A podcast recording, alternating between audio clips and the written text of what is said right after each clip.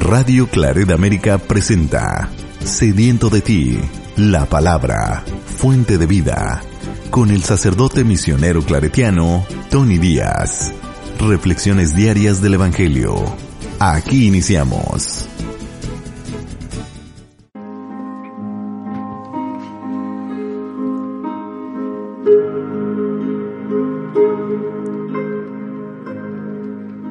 Bienvenidos hermanos a nuestras reflexiones bíblicas de las lecturas del día. Hoy es viernes de la segunda semana del tiempo ordinario, viernes de la segunda semana del tiempo ordinario, y hoy celebramos la memoria de Santa Inés, Virgen y Mártir.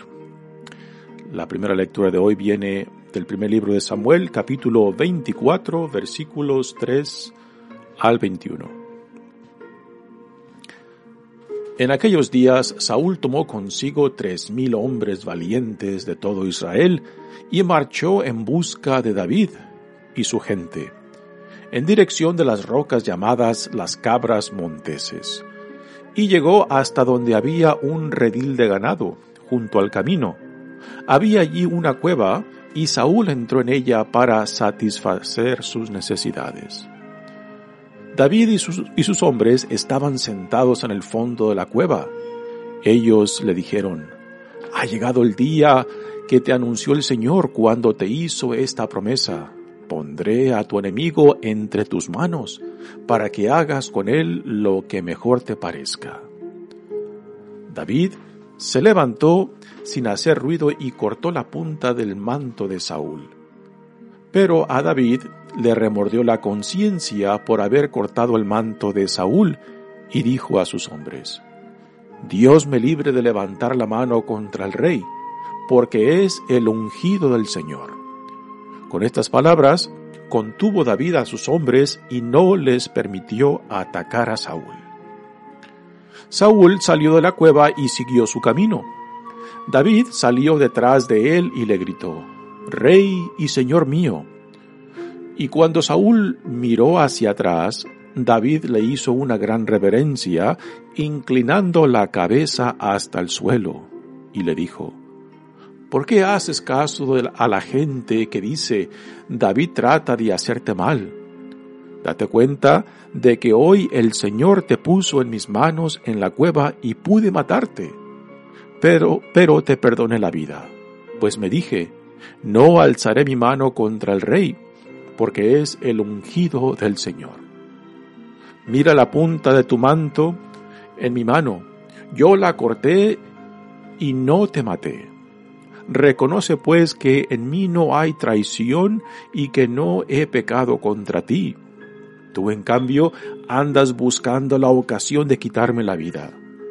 Que el Señor sea nuestro juez y que Él me haga justicia yo no alzaré mi mano contra ti, porque como dice el antiguo proverbio, los malos obran mal.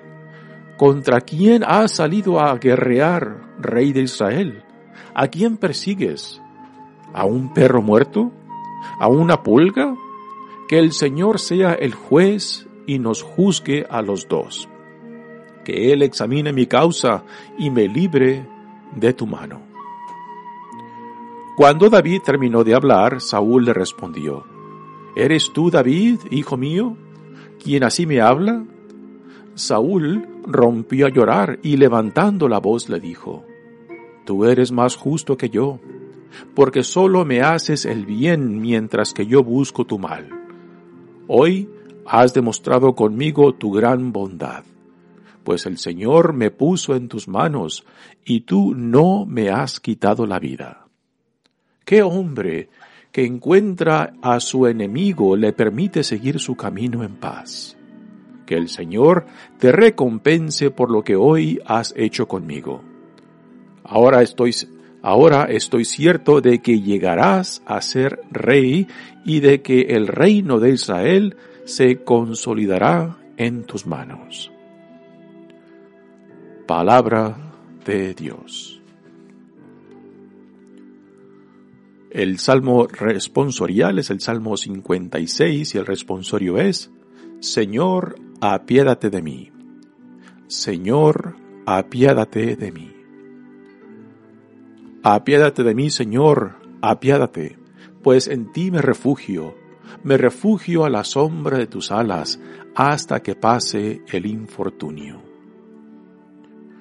Voy a clamar al Dios altísimo, al Dios que me ha colmado de favores. Desde el cielo su amor y su lealtad me salvarán de mis perseguidores. Señor, demuestra tu poder y llénese la tierra de tu gloria, pues tu amor es más grande que los cielos y tu fidelidad las nubes toca. Señor, apiádate de mí. El Evangelio de hoy viene de Marcos capítulo 3 versículos 13 al 19. En aquel tiempo Jesús subió al monte, llamó a los que él quiso y ellos lo siguieron. Constituyó a doce para que se quedaran con él, para mandarlos a predicar y para que tuvieran el poder de expulsar a los demonios. Constituyó entonces a los doce, a Simón, al cual le impuso el nombre de Pedro, después a Santiago y a Juan, hijos de Zebedeo, a quienes dio el nombre de Boanerges, es decir, hijos del trueno, a Andrés, Felipe, Bartolomé, Mateo, Tomás, Santiago el de Alfeo, Tadeo, Simón el cananeo y a Judas Iscariote, que después lo traicionó. Palabra del Señor. Muy bien, damos comienzo a nuestra reflexión de las lecturas de hoy, pero antes de entrar a, las lecturas propias, Ah, comentemos algo acerca de Santa Inés, mártir y virgen, memoria de quien celebramos hoy día. Santa Inés ah, vivió en el siglo IV. Se sabe muy poco de ella en realidad. Se cree que murió a la edad de 12 a 15 años durante la persecución del emperador romano Diocleciano a finales del cuarto siglo.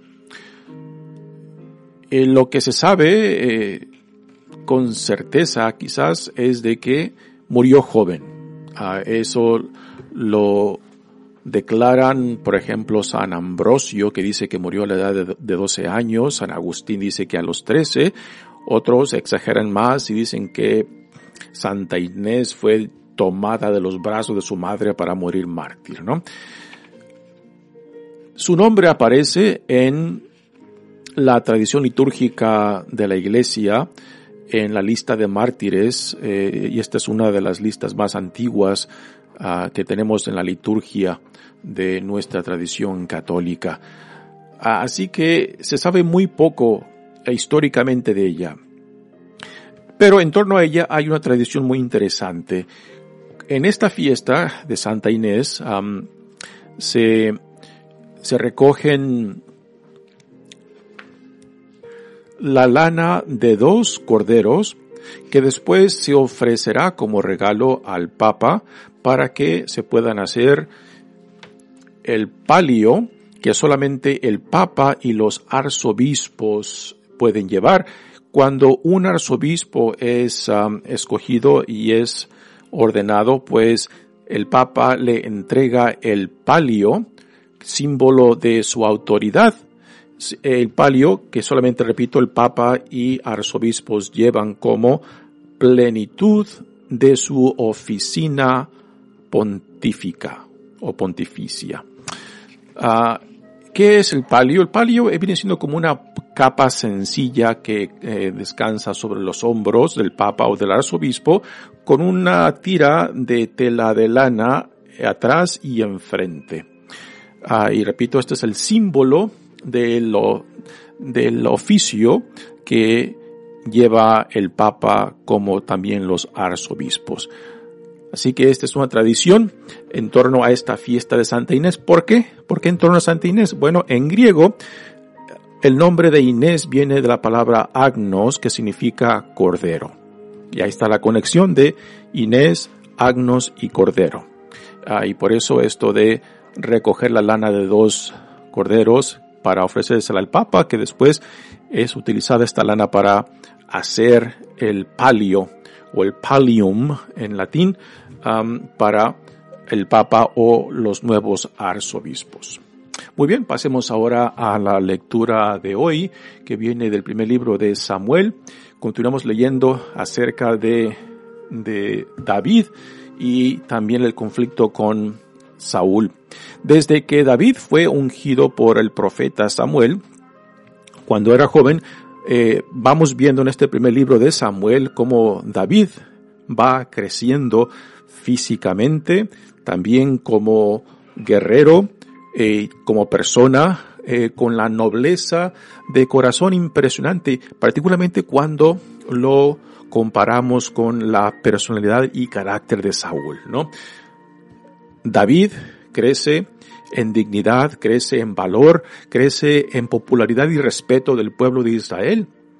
Y esto pues lo, lo está preparando para el tiempo cuando él reemplace a Saúl como rey de Israel. Dios ya ha rechazado a Saúl como rey, pero el tiempo no le ha llegado a David y solamente cuando Dios lo disponga, y esto será después de la muerte de Saúl, cuando David finalmente tome posesión del reinado de Israel, para la cual Dios ya lo ha ungido, ya lo ha designado. Y aquí en esta lectura de hoy tenemos una escena muy interesante que nos da, nos deja claramente eh, la, el contraste, el contraste que hay entre el carácter y la personalidad de Saúl en comparación con la de David, ¿no? David demuestra una nobleza de corazón, un corazón magnánimo, eh, que aunque él tiene causa y motivo para defenderse en contra de Saúl, no lo hace porque reconoce que Saúl, aunque Dios lo ha rechazado, pues es el, es el um, ungido de Dios y solamente Dios lo, lo puede, uh, lo puede quitar de ese puesto y no, no es decisión de, de uh, David. Y aquí se manifiesta pues la grandeza y nobleza de la persona de David y también Saúl mismo reconoce que pues David será quien unirá el reinado.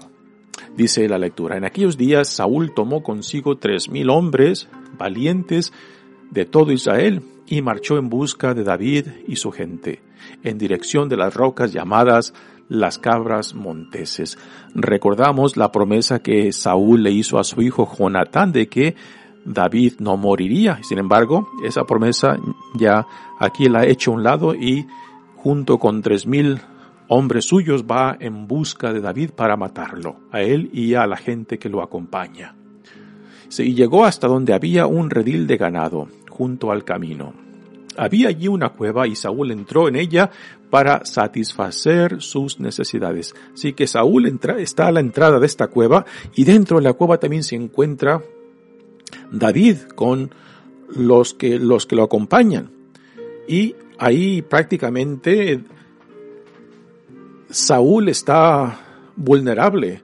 Está en las manos de, para que David haga de él lo que él quiera. Y los compañeros de David, pues incitan a David, le, dicen aquí, Dios te lo ha puesto, haz de él, mátalo, ¿no?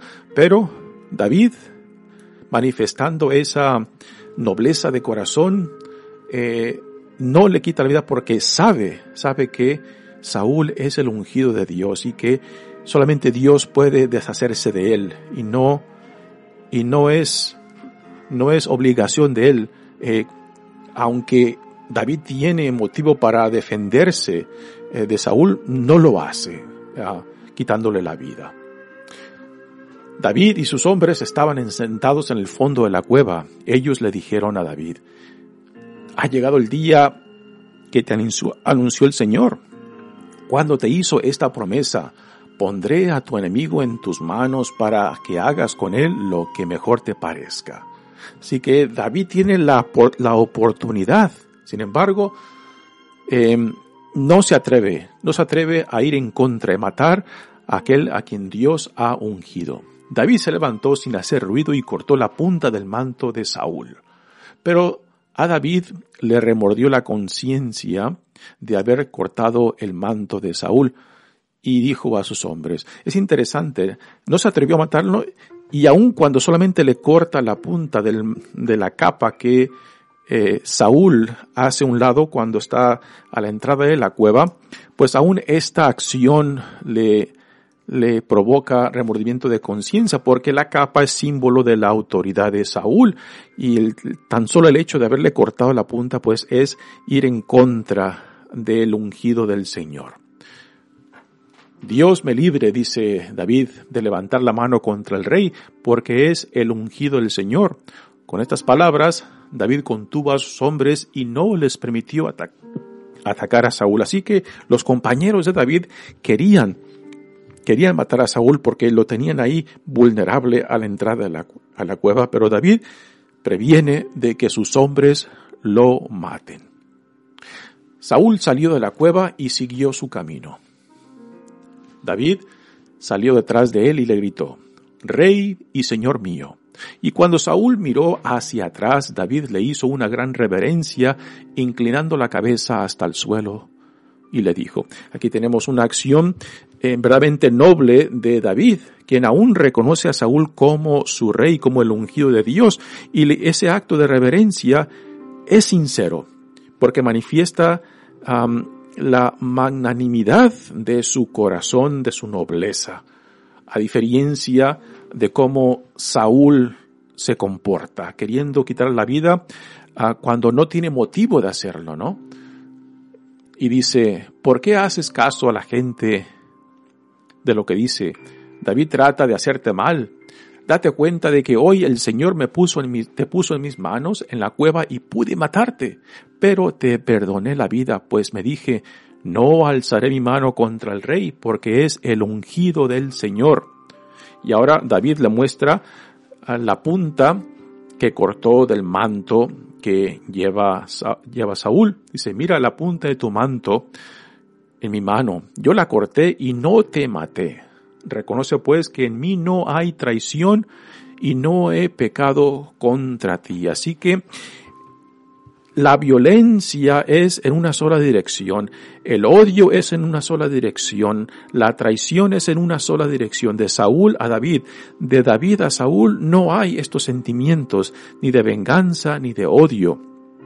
Aunque David tiene motivo y causa no solamente para defenderse, sino también para atacar a, a Saúl por lo que él trata de hacer.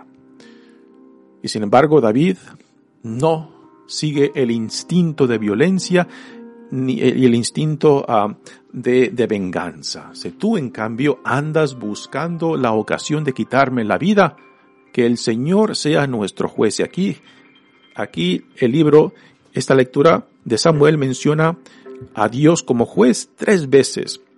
Así que David pone en manos de Dios la decisión de, para que determine Dios quién está actuando injustamente, si es David o si es Saúl. Y es obvio que Saúl es quien está actuando ah, injustamente al perseguirlo y querer matarlo. Dice, y que él me diga, me haga justicia, yo no alzaré mi mano contra ti porque como dice el antiguo proverbio, los malos obran mal. Y con este proverbio pues también le está diciendo a Saúl que él es el malo porque está obrando mal. Sin embargo, David no es tal persona. ¿Contra quién ha salido a guerrear? le dice David a Saúl. ¿A quién persigues? ¿A un perro muerto? ¿A una pulga? Que el Señor sea el juez y nos juzgue a los dos. Aquí David utiliza esta imagen en la cual él se, se eh, pone como una, en una imagen muy humillante de un perro, de una pulga, ¿no? Y reconoce que ante Saúl, que es el rey el ungido de Dios, pues él, él es simplemente un siervo tanto de Dios como de él. Y que por tanto no merece lo que Saúl quiere hacer con él. Que el Señor sea el juez, dice, y nos juzgue a los dos. Que Él examine mi causa y me libre de tu mano. Parece que las palabras de David enternecieron el corazón de Saúl, pero David sabía que no se podía confiar a estas reacciones emotivas de Saúl, porque aún después de esas palabras, otra vez se encenderá el, la, inseguridad, el celo, el odio y el rencor de Saúl para querer deshacerse de David. Cuando David terminó de hablar, Saúl le respondió, ¿Eres tú, David, hijo mío, quien así me habla? Em, Saúl le llama hijo mío y aun cuando eh, mantiene estas, intenciones de, matarlo, ¿no?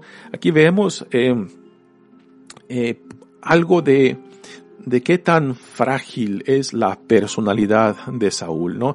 No solamente es inseguro, es celoso, pero también vengativo, rencoroso, ¿no? Y que así como se, le enciende la ternura, también se le enciende el odio uh, y el rencor por aquellos a quien él ve como que amenazan su poder y su posición de rey. Saúl rompió a llorar, levantando la voz y le dijo, Tú eres más justo que yo, porque solo me haces el bien mientras que yo busco tu mal. Hoy has demostrado conmigo tu gran bondad, pues el Señor me puso en tus manos y tú no me has quitado la vida. ¿Qué hombre que encuentra a su enemigo le permite seguir su camino en paz? ¿no? Aquí el autor del primer libro de Samuel pone en labios de Saúl pues estas palabras impresionantes, magníficas acerca de David, pero eh, así como nosotros los que leemos esta narración no hemos de confiarnos en el, en el carácter y personalidad de Saúl, eh, pues tampoco David se confía en, esta, en estas palabras de Saúl. Ante una persona que tiene tanto poder como lo tiene Saúl, pero que es tan inseguro, celoso, vengativo, ah, resentido, ah, pues es, eh, eh, hemos de siempre cuidarnos porque tanto poder en tal persona, pues hace de esa persona alguien que fácilmente se le desconfíe, de que de que no sepamos cómo va a responder o reaccionar a X situación. Y constantemente vemos en este primer libro de Samuel cómo Saúl eh, es inconstante. Eh, sus emociones, a su inseguridad y celos lo llevan a expresar en ciertos momentos ternura, cariño, pero a la misma vez fácilmente cambia de parecer y después hace todo lo contrario. Se venga, eh, busca matar, busca deshacerse a todos aquellos que él eh, piensa que le quieren hacer daño, ¿no? Así que es, es, es un contraste impresionante entre la persona de Saúl y la de David. Y lo que este, este libro de primero de Samuel nos, nos presenta, pues, es la evolución del joven David, que ya fue ungido, pero que aún no tiene la madurez, y que hasta ahora vamos viendo su crecimiento, su madurez, eh, su confianza en Dios, como también eh, su nobleza de corazón. Y aquí lo vemos claramente manifestado en cómo él perdona a Saúl, aun cuando tiene a Saúl en sus manos. Pero es Dios quien determina cuándo y cómo, no es David. Y esto pues refleja la magnanimidad de corazón de este gran hombre David. Muy bien, pasemos ahora al Evangelio de hoy. Continuamos leyendo del Evangelio de Marcos. Ya Jesús, después de las confrontaciones que tuvo con los fariseos y otros líderes de la comunidad judía, em, se va a lugares solitarios para estar con sus discípulos y así para dedicarles más tiempo a la formación de ellos, ¿no? Y en, en, en, estos capítulos del 3 en adelante, 3 al 5 al 6, pues veremos cómo Jesús se enfoca en la formación de sus discípulos. Y ahora en el Evangelio de hoy tenemos el, la decisión de escoger entre los discípulos que lo siguen, escoge a 12. Un número simbólico que representan y nos debe de conectar a, a las doce tribus de Jacob que componen el pueblo de Israel, de donde también están los doce patriarcas y estos doce que Jesús escoge entre sus discípulos que después los nombrará apóstoles, pues pasarán a ser los nuevos patriarcas de la nueva alianza, los pilares de la nueva comunidad que se está fundando, comunidad que después se le llamará la iglesia. Así que estos son los doce que Jesús escoge para formarlos y después mandarlos, que es lo que significa en la palabra apóstol. Apóstol, a diferencia de un discípulo, es alguien que es llamado, que es formado para después ser enviado como embajador, como extensión de aquel que los manda, en este caso es Jesús. Así que Jesús forma este círculo más íntimo de los doce, con quien comparte y dedica más tiempo con ellos para formarlos y después para que sean una extensión de su misma misión que Jesús mismo ha recibido de Dios Padre. Y les da la autoridad tanto para enseñar como para sanar y también expulsar demonios, lo que significa es la liberación de todos aquellos que se encuentran bajo cualquier poder que nos separa, que nos aísla de nuestro Dios, de nosotros mismos y de nuestro prójimo, ¿no? Así que esto de expulsar demonios no simplemente hace referencia a, posesiones de, espíritus inmundos, sino también a esa acción de Dios que busca liberarnos de todo aquello que nos separa, que nos esclaviza. ¿Para qué? Para regresarnos a la libertad de los hijos e hijas de Dios dice el Evangelio de hoy. En aquel tiempo Jesús subió al monte, llamó a los que él quiso y, y ellos lo siguieron. Así que el llamado es una decisión de Jesús. Es una iniciativa de Jesús. Es él, es el quien los escoge, no ellos quienes escogen a Jesús constituyó a doce para que se quedaran con él, para mandarlos a predicar y para que tuvieran el poder de expulsar a los demonios. Aquí tenemos, en un resumen eh, muy corto, la, la misma misión de Jesús, enseñar o predicar y también expulsar demonios eh, como manifestación de lo que están predicando, la inauguración del reino de Dios en Jesucristo mismo, ¿no? Se constituyó entonces a los doce. A Simón, el cual le puso el nombre de Pedro aquí, solamente cuando Jesús los llama, para formar este grupo más íntimo es cuando en el Evangelio de Marcos le da a Simón el nombre de Pedro, que significa roca. Después a Santiago y a Juan, que son hermanos hijos de Zebedeo. Y aquí el evangelista Marcos nos pone este apodo que se les dio a estos hermanos, a quienes les dio el nombre de Boanerges, que significa hijos de trueno. Quizás eso tiene que ver con esta personalidad apasionada de estos hermanos, Santiago y Juan, que en varias escenas de, de la, de los, del evangelio, los evangelios manifiestan este, este, este impulso, a veces no muy medido. Por ejemplo, cuando en el evangelio de Lucas, cuando pasa Jesús con sus discípulos por el territorio de de Samaria y los samaritanos no lo reciben, son estos hermanos, a Santiago y Juan, que le dicen a Jesús, Señor, ¿quieres que mandemos que Dios eh, tire fuego sobre estos pueblos porque, nos, porque te han rechazado, ¿no? Y Jesús los escucha y los ignora, ¿no? Eh, ahí en esa escena interesante, pues vemos este, esta personalidad impulsiva de estos hermanos, que quizás por eso Jesús les puso el nombre de Boanerges, hijos del trueno. Y después Andrés, viene el nombre de Andrés, que es hermano de Pedro. Aquí es curioso cómo en esta lista de los apóstoles, Marcos no pone a, Andrés junto con Pedro, sino pone a Pedro, después Santiago y Juan y después a Andrés. Eh, Felipe, Bartolomé, Mateo, Tomás, Santiago, el de Alfeo, para diferenciarlo con Santiago hermano de Juan y hijos de Zebedeo, y después Tadeo, Simón, Judas Tadeo, a quien em, se le rinde tanto honor en esta devoción a San Judas Tadeo.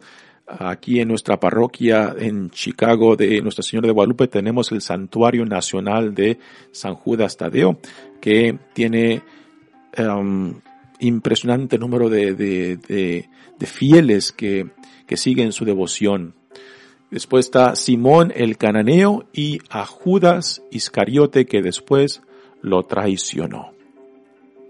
Así que este es el grupo, el grupo que Jesús escoge entre todos aquellos que lo siguen, discípulos. Un discípulo es alguien que se sienta a los pies del maestro. Así que un discípulo es, digamos, es un estudiante. Un apóstol es alguien que después de eso, que es formado, es enviado. Es como el embajador de aquel que lo envía. Con la autoridad y poder correspondiente con esa misión y nombramiento que han recibido. Pues bien, aquí ya tenemos uh, los principios uh, de este pequeño grupo más íntimo de Jesús que pasará a ser la extensión misma de él. Ya en el, en, el Nuevo Testamento, estos apóstoles pues pasarán a, a formar la autoridad de la tradición apostólica, puesto que ellos convivieron con Jesús, fueron testigos tanto de su pasión, muerte, resurrección y ascensión, y en ellos se, se crea, se crea la autoridad de la tradición apostólica, puesto que ellos compartieron todo este tiempo con él, y a, ellos es a los que se hace referencia eh, en las cartas de, de, San Pablo, por ejemplo, cuando hablan de la tradición apostólica, ¿no? Y en los primeros 400, 500 años de la iglesia, cuando se habla de la tradición apostólica, se habla de las enseñanzas, del testimonio, de lo que los apóstoles dejaron y después que los, que las generaciones de, uh, que lo siguieron continuaron. La iglesia está fundada en la tradición apostólica, en el testimonio de estos doce um, excepto por Judas Iscariote, que fue quien lo traicionó. Muy bien, hermanos, mi nombre es Padre Tony Díaz, misionero claretiano. Que Dios los bendiga. Radio Claret América presentó Sediento de ti, la palabra. Fuente de vida, sus comentarios son importantes. Contáctenos en radioclaredamerica.gmail.com